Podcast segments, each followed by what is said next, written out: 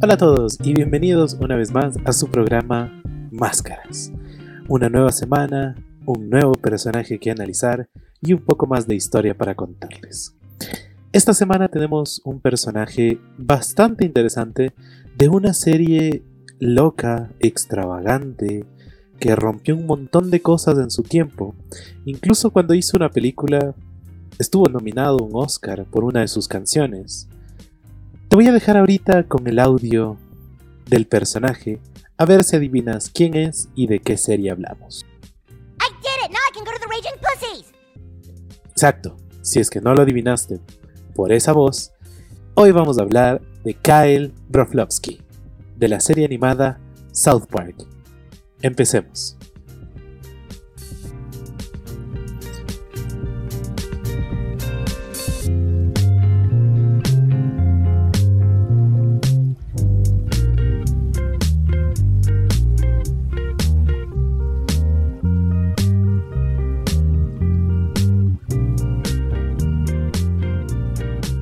Tremenda serie que nos toca esta semana y tremendo personaje también que debemos analizar dentro de ella. Vamos de a poquito, vamos introduciendo un poco la serie, vamos haciendo el análisis, vamos mezclándolo todo un poquito, ¿no es cierto? Primero habría que hablar un poco de South Park. ¿Qué es South Park para quienes no la han visto? Y también qué es South Park para las personas que también la han visto, pero vamos a explorar un poco desde su historia y qué tiene que, qué ha hecho a lo largo de estos tiempos, ¿no? Entonces, South Park es una serie creada por Trey Parker y Matt Stone. Estos dos afirman que cuando estaban en la universidad, cuando estaban estudiando, quisieron hacer esta serie que inició en 1997, en un sentido inspirados en Los Simpsons.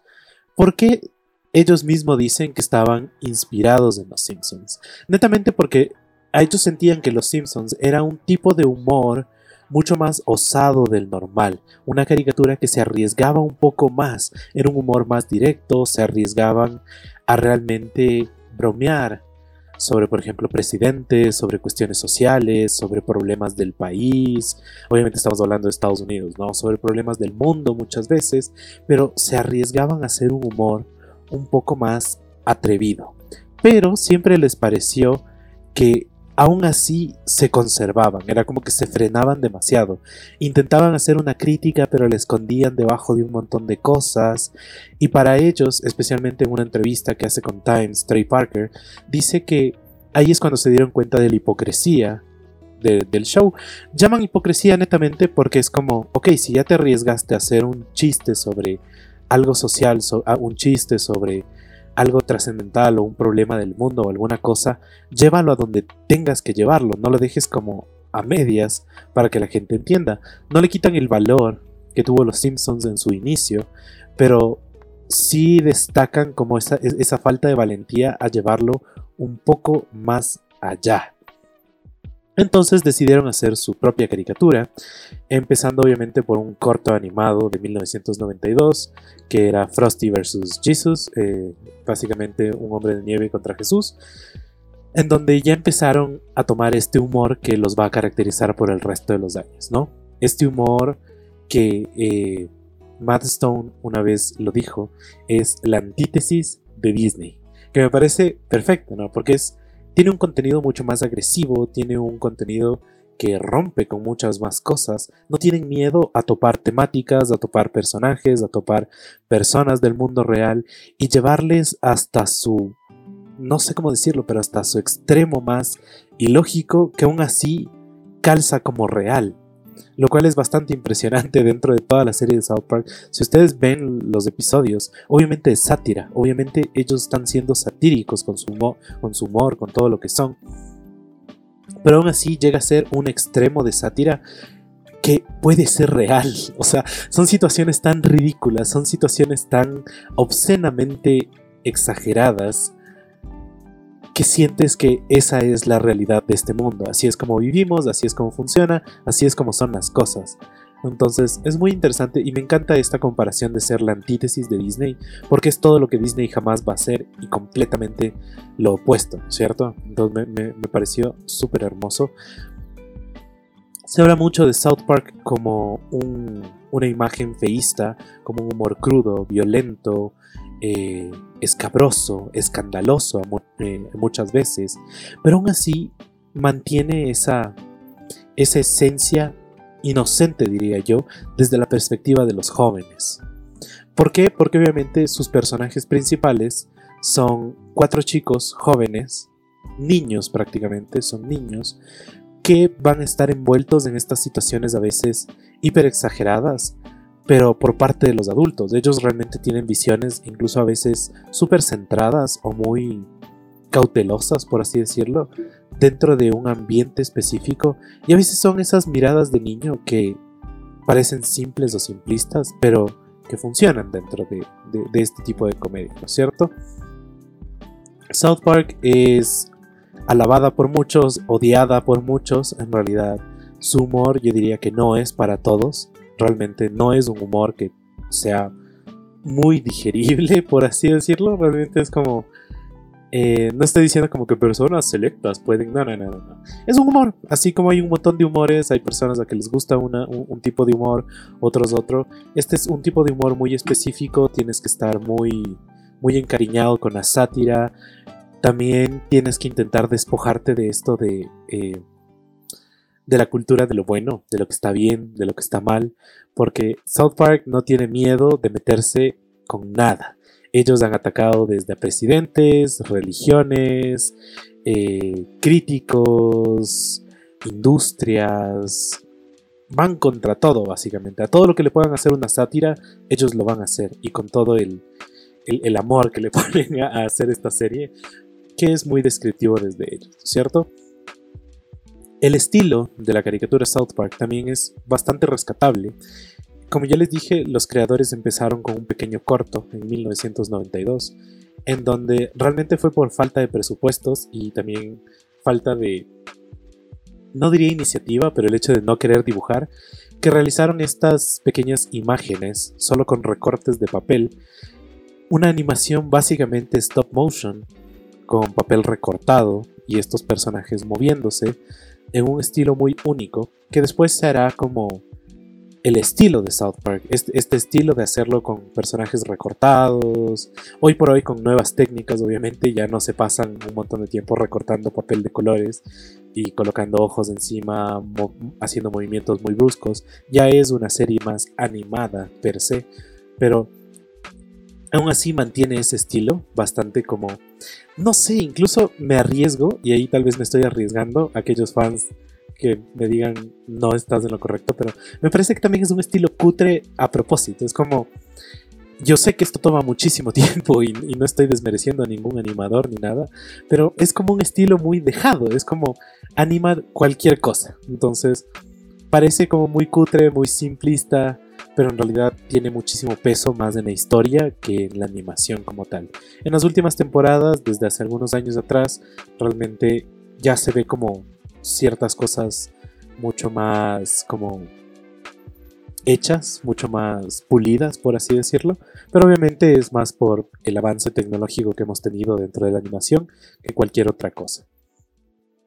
Entonces, este humor revolucionó al mundo en 1997 y hasta el día de hoy sigue impactando al mundo de distintas formas porque en sus nuevos episodios siguen haciendo críticas, el mundo va a seguir evolucionando, van a poder y tienen temas de aquí de largo incluso con cada cosa que sucede en el mundo ellos le siguen metiendo, metiendo, metiendo y es bastante genial también ciertas cosas que han logrado dentro de la historia de South Park como tal, ¿no? Eh, tanto Parker como Stone han creado incluso su propia productora para poder dedicarse netamente a esto, porque han sufrido un montón de cosas. El mismo hecho de ser un humor tan, en cierto sentido, patán, tan... Eh, a veces, no sé, creo que es difícil encontrar la sátira en las cosas a veces, pero por todo este tipo de humor que ellos han tenido, han pasado también por un montón de problemas a lo largo de los años. Hechos cuando empezaron su caricatura y se empezó a transmitir y la gente fue como, chuta, ¿qué es esto? O sea, este humor está como muy fuerte y todo lo demás y son caricaturas. Entonces los niños estaban viendo. Las primeras temporadas, por ejemplo, la, la audiencia más grande que tenía South Park eran jóvenes de más o menos 11 años de 8 a 15 con un promedio mucho más grande de 11 años. Entonces en Estados Unidos aparecieron estos queridísimos censuradores conocidos como la MPA, que son los que colocan, digamos, el PG-13, R, apto para todo público y todo lo demás, y empezaron a pelear muy fuerte contra South Park. Tanto así que durante mucho tiempo eh, el canal por donde se transmitía, que era el canal Antena 3, solo tenía permitido transmitir South Park a la una de la mañana de los domingos. Y después se le cambió a las 6 de la mañana, eh, igual durante los domingos. Y después, por, durante mucha pelea, por fin se le pasó a las 10 de la noche. Pero aún así seguían siendo horarios donde la gente no veía el programa, porque era muy difícil ver el programa, porque se transmitía a horas súper eh, súper feas, súper densas. Es como, ¿quién está despierto realmente a la una de la mañana un domingo para poder ver South Park? Entonces, ha tenido que pasar por ese montón de problemas. Luego encontraron otras cadenas en donde pudieron realmente ya establecerse, donde empezaron a transmitirse de una manera mucho más tranquila a partir de 1998 y explotaron completamente, incluso van a entrar a, lo que es MTV, luego Comedy Central y todo lo demás, gracias a la película que ellos sacan en 1999, una película que va a ser tan absurda que va a romper un montón de como críticas y un montón de cosas que se decían a lo largo del mundo y que también va a ser nominada a un Oscar por una de sus canciones que se llamaba Blame Canada. Si es que nunca han visto esta película, les recomiendo que la vean. Es bastante interesante, siempre y cuando seas del humor de South Park, ¿no es cierto? Y dejando en claro todo esto sobre South Park, podemos entonces empezar con nuestro análisis del personaje de Kyle Broflovsky. Kyle Broflovsky es uno de los personajes principales de South Park es un pequeño niño, muy característico por su ropa. Suele usar un chaleco anaranjado con guantes verdes y un gorrito verde. Kyle Broflovsky eh, ingresa a la serie en realidad básicamente como un, un espejo que hacen entre Parker y Stone. Ellos querían colocarse dentro de la serie de alguna forma y crearon dos de los personajes principales que los va a representar a cada uno, que son Kyle y Stan. Kyle va a, interpretar, por así decirlo, o va a intentar ser el espejo de nada más que Parker. Y Stone, en cambio, va a crear el personaje de Stan para poder reflejarse a sí mismo. Estos dos personajes nacen como estos reflejos porque también son formas de expresarse de estos dos creadores dentro de su propia serie. El poder decir aquí están nuestras voces, aquí están nuestros pensamientos y también aquí está nuestra vivencia, como nosotros hemos vivido dentro del mundo y las cosas que pensamos sobre este, las cosas que nosotros pensamos sobre lo que está rodeando a esto.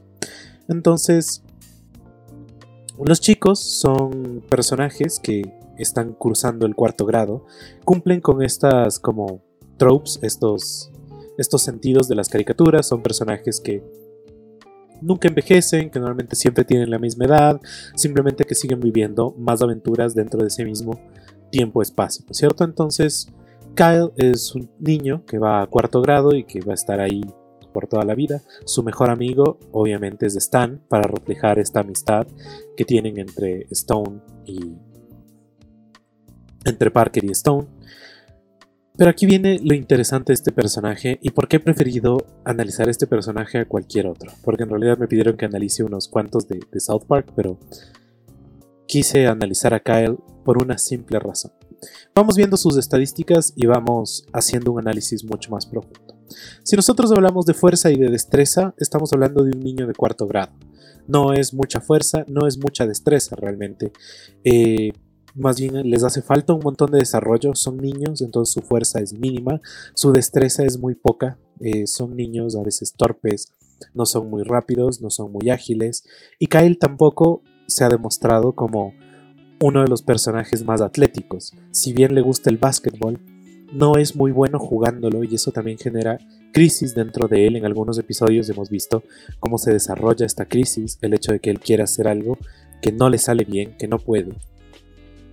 Pero aquí es donde entra lo más interesante del personaje, que es en su inteligencia, en su sabiduría y en su carisma. Primero quisiera hablar del carisma de Kyle no tiene muy buen carisma. En realidad, entre los dos amigos, entre Kyle y Stan, el carismático es Stan. Stan se mueve mucho más por sus palabras, se mueve mucho más por su carisma, mientras que Kyle no tiene un carisma como tal. Es una persona mucho más introvertida, es, es un personaje que piensa mucho, que como que vive mucho dentro de su cabeza y poco a través de su boca en realidad. Y esto se debe muchísimo a cosas muy netas del personaje como tal. Por ejemplo, el mismo hecho de que Kyle sea un judío ya le determina ciertos comportamientos dentro de todo. Se ha atacado muchas veces a South Park por parte de, las, de, de, los judíos como tal, por estas representaciones que se les han hecho. Hay muchos en realidad que alaban y les agrada mucho cómo está representado el personaje de Kyle, porque representa muy bien a un niño casi adolescente, o sea, que está entrando como a otra etapa que tiene que ser parte de la religión judía, que no entiende muy bien mucho de los ritos, pero que a su vez está atado a estos de alguna forma, sea por su familia o sea porque él realmente quiere estar atado a esto. Pero esto también le determina un montón de cosas, porque Kyle a lo largo de la serie vamos a ver que sufre muchísimo, por ejemplo, de discriminación, va a sufrir muchísimo de insultos, incluso por parte de Carmen y por parte de otros personajes, por el hecho simple de ser judío lo cual es un reflejo bastante interesante desde sus creadores, porque es algo que ellos quieren colocar ahí. La sociedad norteamericana muchas veces provoca un montón de falacias ad hominem al generar ataques netamente físicos o ataques netamente personales, más no argumentales sobre los personajes. Kyle, en su inteligencia y en su sabiduría, son increíblemente altas para un niño, para un niño de su edad, es un personaje muy meditativo, es un personaje muy inteligente, que piensa mucho antes de hacer las cosas, que realmente tiene una inteligencia muy muy alta, yo diría. Obviamente está intentando ser un reflejo y le van a dar más inteligencia porque así tiene que ser el personaje. Pero es justo un personaje más bien estoico, más bien eh, meditativo en cierto sentido. Las cosas que él hace, que él piensa, que él realiza, son aquellos aquellas cosas que buscan la lógica dentro de todo lo que están pensando sus amigos. Eh, el humor que él tiene también es, bastante interesante porque a estos personajes se les da características casi de adultos dentro de todo este mundo de South Park siendo niños, pero aún así todos disfrutan del humor, eh, del humor de gases, del humor más bruto, más banal. Y me gusta muchísimo aquí eh, en una entrevista con Stone que le hacen justo en, el New York Times, donde él habla como, en cierto sentido, el, humor dentro de la serie es un humor básicamente eh, coprofágico. ¿Por qué? Porque es un humor de mierda y estás comiendo mierda cuando te ríes de esas cosas. Porque ellos hablan de cómo la sátira, la, la sátira del humor en sí dentro de la serie es el hecho del humor más simple y el humor más vago, que es por ejemplo el humor de pedos, el humor de gases, el humor de, excremento, el humor de ese tipo, que es un humor súper infantil. Y ellos, me encanta cómo ellos hacen referencia a un humor coprofágico, porque ellos dicen, ok, un niño debería reírse de esas cosas, porque es como, ah, mira, eh, se orinó, ah, mira, se echó un pedo, y es como, ah, ja, y es un humor muy simple y muy sencillo. Es, un humor para niños. Los niños disfrutan de esa cosa. Pero a ellos les sorprende mucho que a veces las personas cuando ven South Park solo se quedan pegados de ese humor, que es un humor que ellos incluso le están haciendo sátira, porque le están haciendo hiper exagerado. Por ejemplo, con, la serie dentro de la serie, que es Terrence Philip, la serie favorita de Kyle. En donde el chiste solo se compromete a eso, el chiste solo se queda en esa pequeña figura. Entonces, eh, hablaba Stone que le parece muy interesante cómo muchas personas se pegan a South Park netamente por ese humor y no por el humor satírico que ellos están intentando colocar. Es como hemos exagerado tanto este humor de mierda que a la gente le pareció gracioso. Y le pareció más gracioso que nuestra crítica hacia las corporaciones, que nuestra crítica hacia las cosas que están pasando en Estados Unidos. Entonces verán mucho también de este humor dentro de South Park mismo, porque es el humor que hace reír a los personajes. Entonces no importa qué tan inteligente sea Kyle, qué, tan, eh, qué tanta sabiduría ha acumulado, el mismo hecho de que siempre piense con la razón, siempre esté buscando una salida lógica a los problemas de los que se inmiscuye junto con sus amigos dentro de todo. A la final es un niño y se ríe con un chiste de pedos. A mí me parece maravilloso, me parece hasta encantador en cierto sentido ese tipo de cosas, generar personajes que los adultos son ridículos dentro de este mundo de South Park, porque son histrionizaciones de la realidad, es llevar algo a su extremo y empujarlo más allá, y hacer que los niños, que estos cuatro niños sean como la razón, sean la inteligencia, sean la sabiduría, sean el carisma, sean lo bueno y lo malo de todo. Es como que los adultos son niños en extremo y los niños son adultos en extremo, pero los adultos se quejan del chiste de pedos y los niños en cambio lo disfrutan y se ríen de ese humor. Entonces, me, encanta mucho esa, esa, dicotomía que se presenta dentro de la serie misma y que me parece muy interesante el rato de hacer un análisis. El pensar que, claro, incluso en una serie tan satírica como South Park, una serie en donde se está presentando al mundo como la forma más exagerada posible del mismo, e intentan hacer reírte de esa misma situación, que a la final es simplemente una traducción de la realidad exagerada, pero aún así nunca debes olvidar que los personajes principales son niños.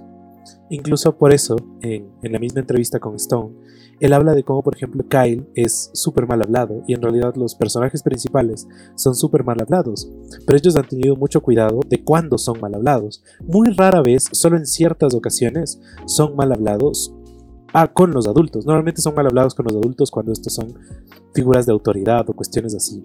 Pero en realidad ellos son súper mal hablados entre ellos. Porque esa es la forma de comunicación que existe entre los niños, entre los adolescentes. Todos hemos pasado y tal vez seguimos en esas etapas cuando te juntas con tu grupo de amigos y de repente es como no existe censura. Sabes que puedes hacer chistes que en otros lugares no puedes hacer. Sabes que puedes hablar de ciertas cosas que en otros lugares no puedes hablar porque estás mucho más suelto porque eres mucho más libre en ese grupo. Entonces ellos querían reflejar justo esto y generan también este humor donde literalmente parece que se pasan insultando cada tres segundos, pero responde mucho al hecho de que son niños. Ellos disfrutan de decir una mala palabra porque para ellos está prohibido.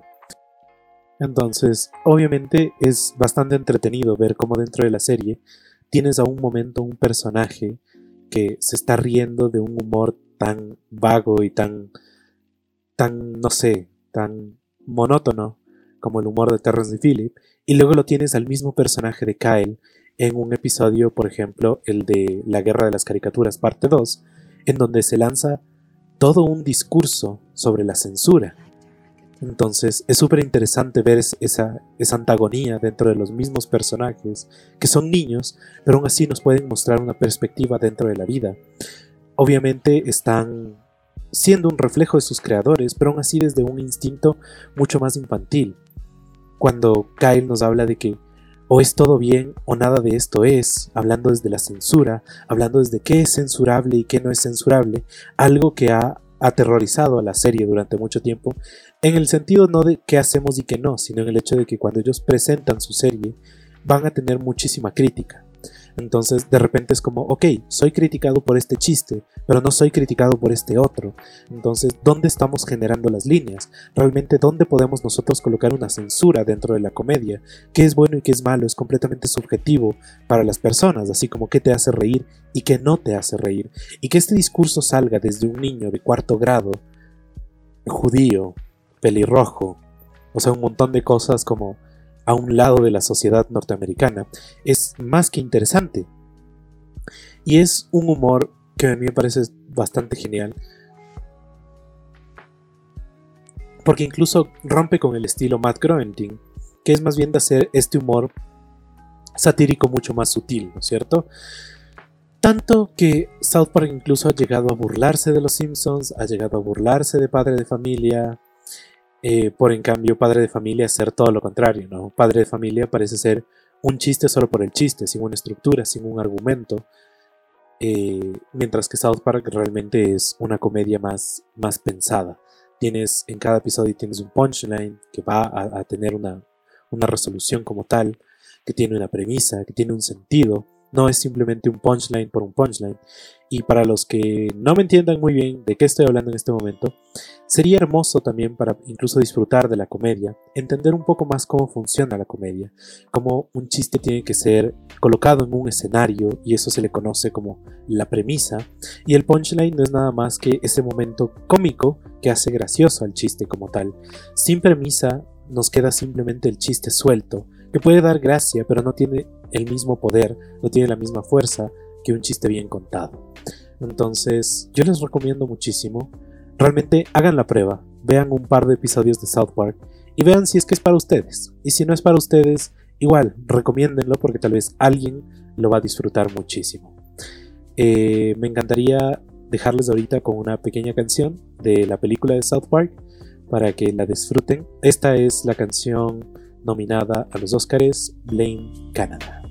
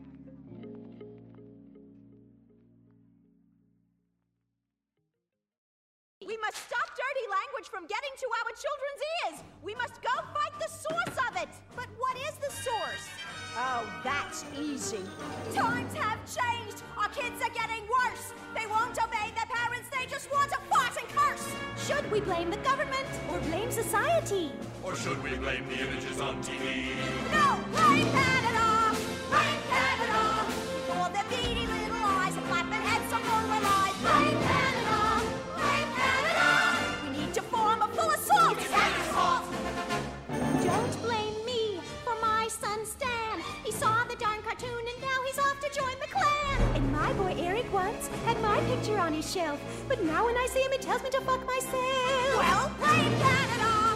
Blame Canada. It seems that everything's gone wrong since Canada came along. Blame Canada. Blame Canada. They're not even a real country anyway. My son could have been a doctor or a lawyer, rich and true. Instead, he burned up like a piggy on a barbecue. Should we blame the matches? Should we blame the fire? Or the doctors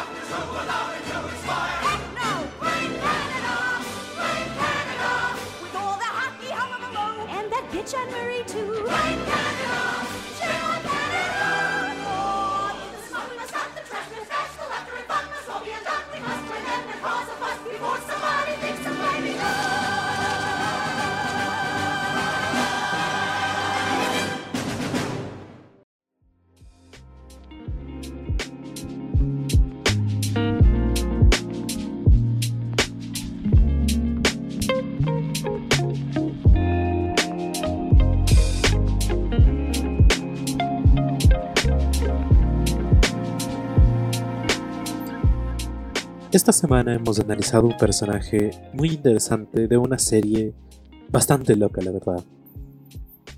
Incluso de este tipo de personajes podemos rescatar un montón de cosas.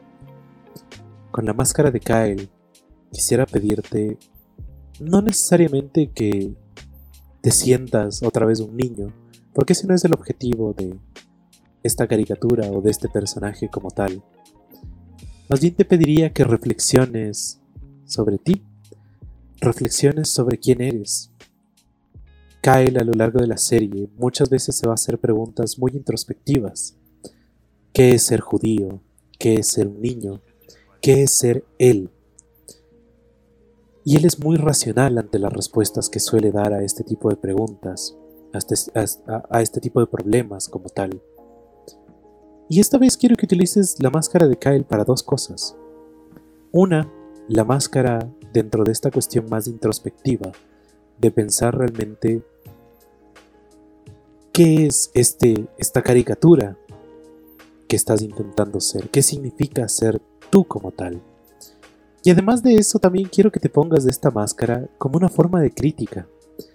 Quiero que te des cuenta de cuáles son los problemas que acontecen en tu vida, cuáles son los problemas que acontecen en este momento a tu sociedad, a todo lo que te rodea a ti. Y quiero que los veas como un chiste. Realmente quiero que los veas como un chiste. Quiero que tomes todos tus problemas, desde los más fuertes hasta los más profundos, hasta los más simples, y quiero que los veas como un chiste. Quiero que te rías de tu realidad. Quiero que entiendas que a la final nuestra vida no es nada más que una mala broma y que no tiene por qué afectarte eso por siempre. Como una buena caricatura, acabas del capítulo y empiezas uno nuevo, tal como empezaste el capítulo anterior. Tal vez aprendiste algo, tal vez no, pero no importa porque viene un capítulo nuevo. Entonces quiero que tomes esta esencia de la parodia de South Park y esta racionalidad de Kyle y te coloques su máscara para ver el mundo como un gran chiste durante esta semana, que te burles de los problemas, que te burles de, las cosas que están pasando y sientas que nada más es una parodia, es una exageración de la realidad como tal. Y pienses, ok, si esto es un chiste, ¿yo dónde estoy? ¿Estoy dentro del chiste o me estoy ofendiendo por el chiste? Y si te estás ofendiendo por el chiste, entonces estás usando mal la máscara. Espero que te sirva mucho esta máscara, yo la voy a apreciar muchísimo esta semana. Y con eso queda ahí el análisis de nuestro queridísimo personaje de Kyle Broflovsky de South Park.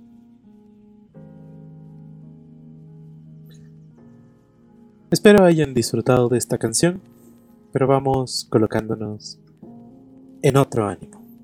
Empecemos con nuestra segunda parte de máscaras, el segmento colectivo.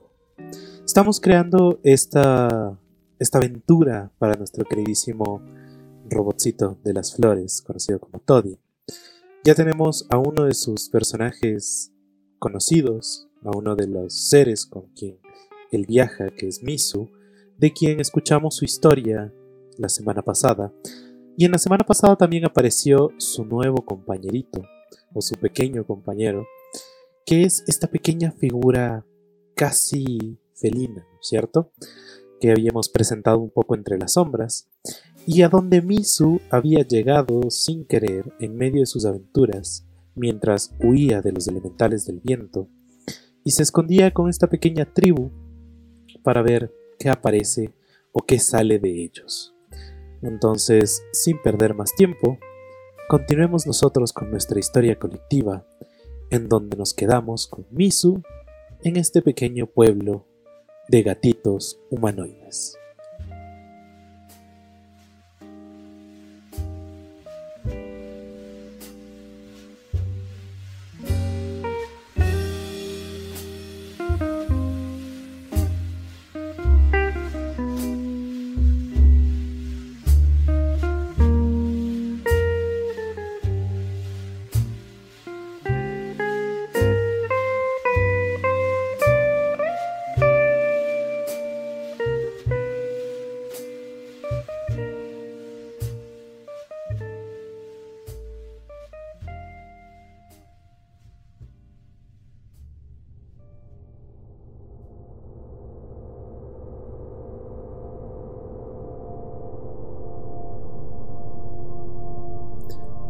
Misu había llegado a este pueblo. Bastante extraño. Parecía que apenas ya habían descubierto el fuego hace poco tiempo. Utilizaban pieles de animales en sus cuerpos. Misu no entendía por qué. Ella, a pesar de tener un cuerpo y estar hecho de agua, nunca había pensado en protegerlo como tal, con algo extra. Cuando entró a esta pequeña aldea de felinos diminutos, se dio cuenta que no eran como otros animales que había visto alrededor del bosque. Estos no andaban en sus cuatro patas, más bien parecía más bien parecían haberse erguido en algún momento. Habían desarrollado un poco mejor sus pequeñas patas para extenderlas casi a tener unas pequeñas manos felinas con garritas para poder hacer un montón de otras tareas. Se dio cuenta de que estaban construyendo casas, pero que eran muy débiles y no muy brillantes en cuanto a su arquitectura. Parecía ser una tribu muy antigua, casi ancestral, a pesar de estarse desarrollando en este momento. Recordó algunas leyendas que le había contado su madre cuando los melvinianos habían salido del agua y habían pasado durante millones de años para evolucionar y poder conformarse en los humanos que fueron después. Pero estos parecen que apresuraron ese ritmo de evolución. Y parece que todo está yendo mucho más rápido de lo que ella esperaba. Decidió entonces compartir no solo su compañía, sino también toda su inteligencia y toda la historia que había sido transmitida por su madre con ellos. Los pequeños felinos se reunían alrededor. Los pequeños felinos se reunían siempre alrededor de Misu mientras ella intentaba enseñarles un poco idiomas, enseñarles a hablar y también, eh, y también intentar comprender su propio idioma. Ellos parecían haber desarrollado un pequeño dialecto gatuno entre ellos. Pero aquí Misu estaba para aprender y también para enseñar. Misu empezó a enseñarles sobre historia, empezó a enseñarles un poco sobre lo que su madre le había contado de arquitectura, un poco de matemática para hacer un poco mejor las tareas que estaban haciendo. Aprendió de ellos a coser, aprendió de ellos un poco cómo hacer ropa. No les salía muy bien como a ellos, pero al menos lo intentaba. Algo que se aprendió junto con los pequeños gatitos es a convertirse en una guerrera. Los gatos habían desarrollado un montón su instinto animal para el combate. Muchos de ellos, grandes combatientes con armas, a veces muy primitivas. Imagínense una espada de piedra, demasiado pesada y un poco inútil en realidad. Muchos de ellos habían desarrollado mejor sus habilidades para arquería y para la pelea a la distancia.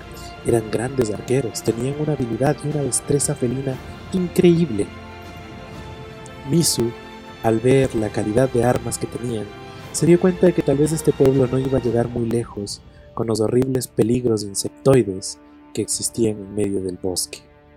Intentó enseñarles todo lo que pudo, pero a la final más dependería de ellos. Ella jamás había hecho una forja, pero su madre le había explicado cómo funciona y cómo el agua sirve para moldear los metales, cómo el agua puede ayudar a enfriar las cosas y a cambiar sus estados dentro de la materia.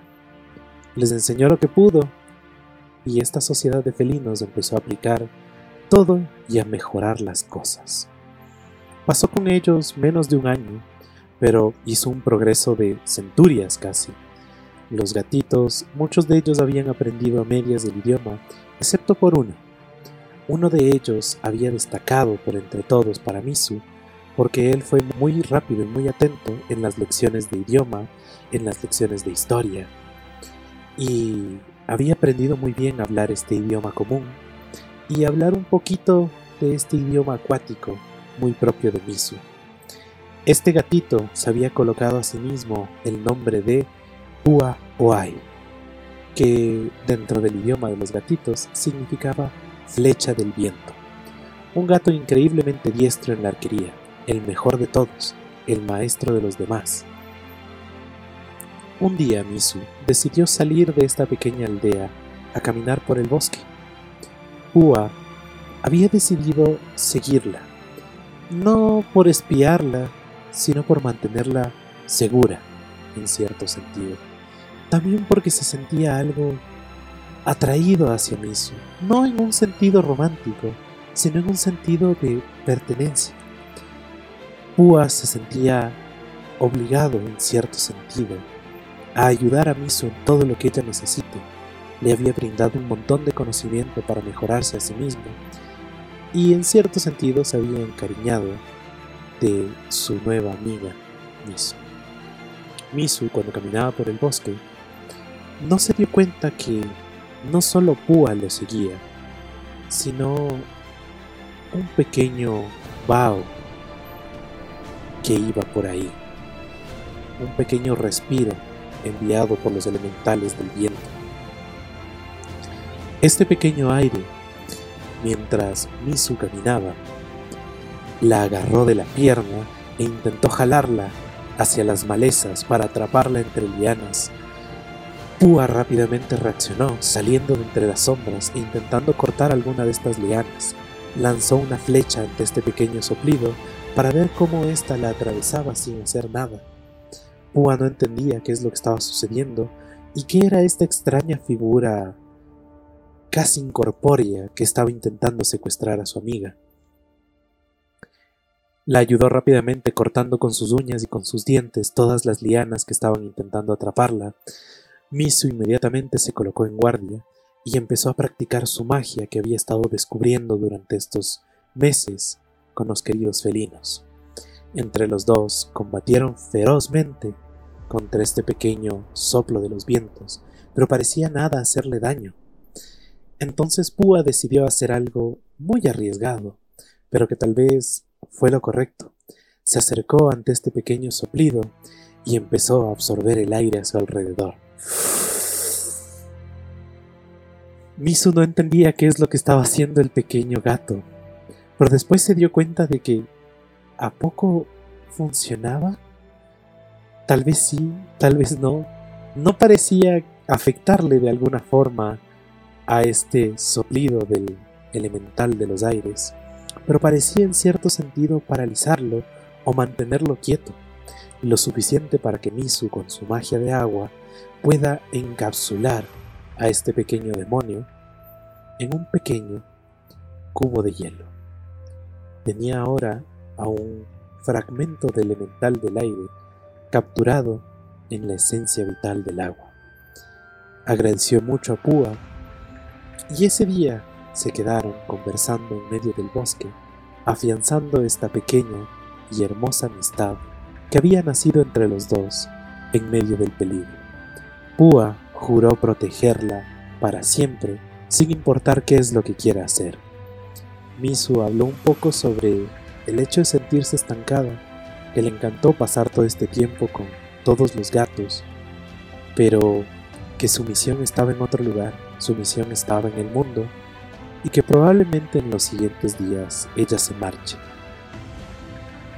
Púa le ofreció no solo su amistad, sino también su fuerza, su valentía y su destreza, y le dijo que no importa dónde vaya, si él también tiene que irse de la tierra de los gatos, se iría con ella muy feliz. Misu, conociendo ahora lo que era la amistad, aceptó la ofrenda de Púa y empezaron un viaje juntos por las tierras de Memphis.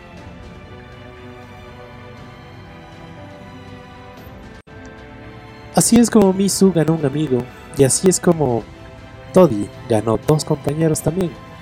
Aún no sabemos cómo se cruzaron los caminos de Toddy, de Misu y de Púa, pero me encantaría que tú me lo cuentes. Me encantaría que tú me digas cómo crees que estos se conocieron, cómo llegaron a encontrarse en algún punto. Esta será la pregunta de esta semana, básicamente. Así que espero estés muy atento de mis redes sociales. Recuerda seguirme en Facebook como Máscaras Radio Show y también seguirme en Instagram como Ukupugita, U-K-U-P-U-G-U-I-T-A. En mis redes voy a hacerles preguntas sobre la aventura que están a punto de escuchar, cómo se encontraron estos dos grupos de viajantes, el uno muy solitario, el otro un par de amigos, pero a veces con muchas cosas en común. Así que espero estés muy atento a mis redes para responder estas preguntas y sigamos explorando esta aventura tan bella de Toddy, Misu y ahora el pequeño y felino amigo de Púa. Ah, cierto, me olvidaba. ¿Cómo te imaginas a Púa? Existen muchos felinos en este planeta y en este mundo. ¿Cómo crees que es? ¿Qué color le qué color le darías? ¿Cómo es su pelaje? ¿Tal vez tiene formas en su pelo o es simplemente de un solo color? ¿Cómo se lo imaginan?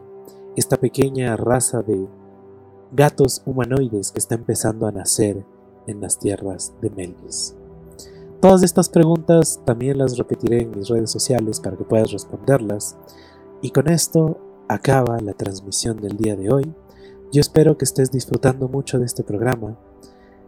Y como siempre cada semana, no tengo más que decirte que espero utilices tu mejor máscara. Hasta la próxima.